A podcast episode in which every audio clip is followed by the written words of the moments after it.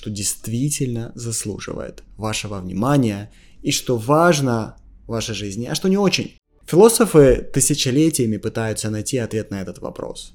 То, что для вас в жизни важно, будет определяться вашим восприятием. Давайте посмотрим, как обычно люди смотрят на жизнь. Я приведу несколько основных идей. Один из способов смотреть на жизнь – это идея Ницше о нигилизме. Ницше смотрел на жизнь пессимистично и верил, что ничего не имеет никакого значения, что мы все животные, морали и этики нет, и наши жизни ничего не значат. И лично я думаю, что это ужасный способ жить. Другой взгляд на жизнь, который я считаю ничем не лучше первого, это использовать догматические идеи как фильтр для своего восприятия реальности. Из истории мы знаем о мировоззрении религиозных фанатиков и нацистов, и мы видели, к чему это может привести. Давайте немного здесь остановимся, чтобы вы смогли в своей голове провести некую инспекцию и понять, используете ли вы сейчас догмы в своем мышлении. И для этого я вас познакомлю с еще одним немецким философом. Его зовут Ханс Альберт. Ханс известен разработкой ряда философских инструментов для проверки истинности систем и идей. Одним из этих инструментов является так называемая трилема Мюнхгаузена – Согласно трилеме Мюнхгаузена, если мы потребуем доказательств любого утверждения, то все доказательства будут сведены к трем типам или к трем категориям.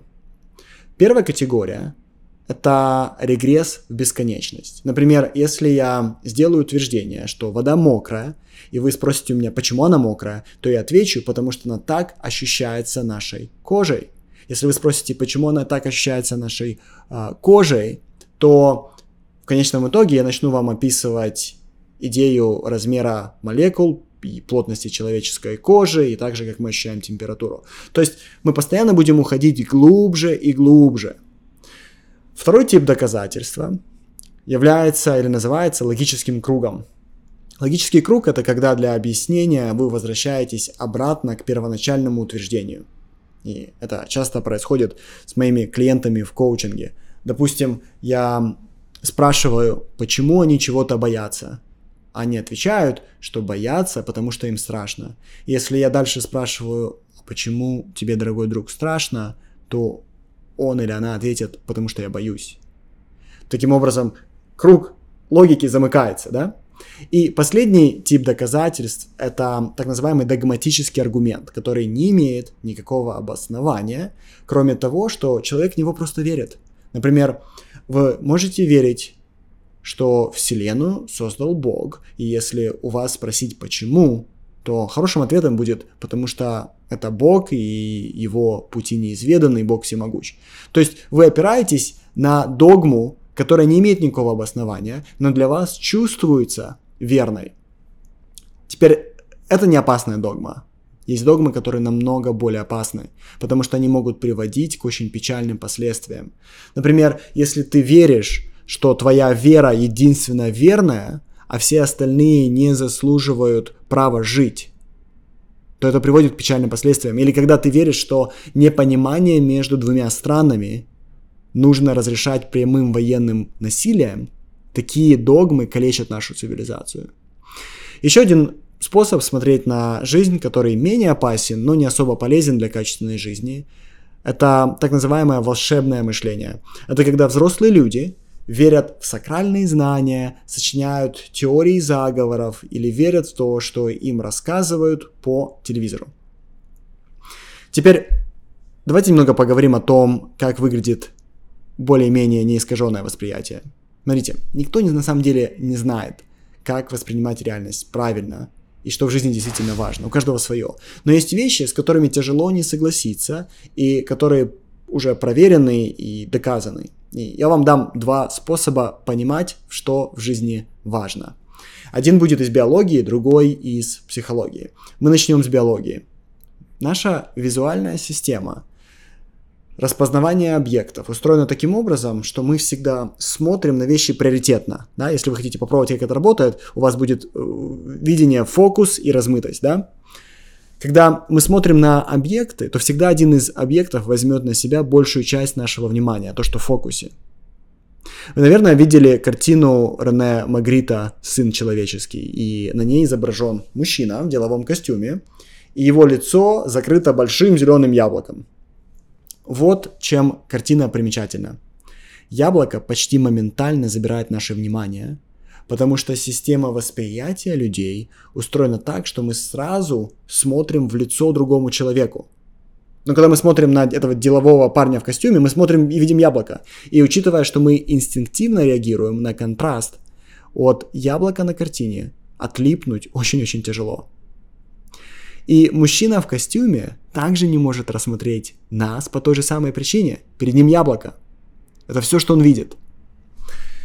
Или в школе, если вы помните свою школу, возможно, у вас был одноклассник или одноклассница, которые вам сильно нравились, и ваш взгляд буквально приклеивался к нему или к ней на уроках и переменах, и вы теряли из внимания все остальное, все было размытым, кроме одноклассника. Это дает нашу первую подсказку. Наши глаза сканируют окружение на присутствие того, что может нам навредить, либо то, что нам интересно. То есть мы всегда ищем глазами то, что может вызвать у нас эмоциональную реакцию, и реакцию либо страха, либо удовольствия. Если вы хотите качественной жизни, друзья, то самое важное для вас будет то, что вызывает у вас любовь и глубокий интерес. И здесь все становится просто – Самым важным будет то, что вы уже любите. Другие люди, животные, природа, хорошая книга, фильм, ваше ремесло, ваше мастерство. Если вы это понимаете, то не бойтесь уходить с головой в то, что вы любите. Второй ответ, как я пообещал, будет из психологии. Основательница диалектической и поведенческой терапии Марша Линехан использует термин, который называется мудрым умом – кстати, прежде чем я продолжу, когда вы слышите слово психология, я хочу, чтобы у вас загорался в голове красный свет. Так много в психологии ненаучного. В лучшем случае вам дают сборник хороших идей о том, что якобы работает. Потому что по словам психологии можно скрыть как достойные рабочие теории, имеющие научное обоснование – так и разыгравшуюся фантазию авторов. Поэтому даже мои советы принимайте с хорошей долей критичности и помните, что я не являюсь вашим врачом. Если какие-то из моих советов вы воплощаете в своей жизни, то вы это делаете на основании собственного выбора и собственной ответственности. Теперь вернемся к мудрому уму. По мнению Марши Линехан, мудрый ум – это состояние, противоположное состоянию выживания.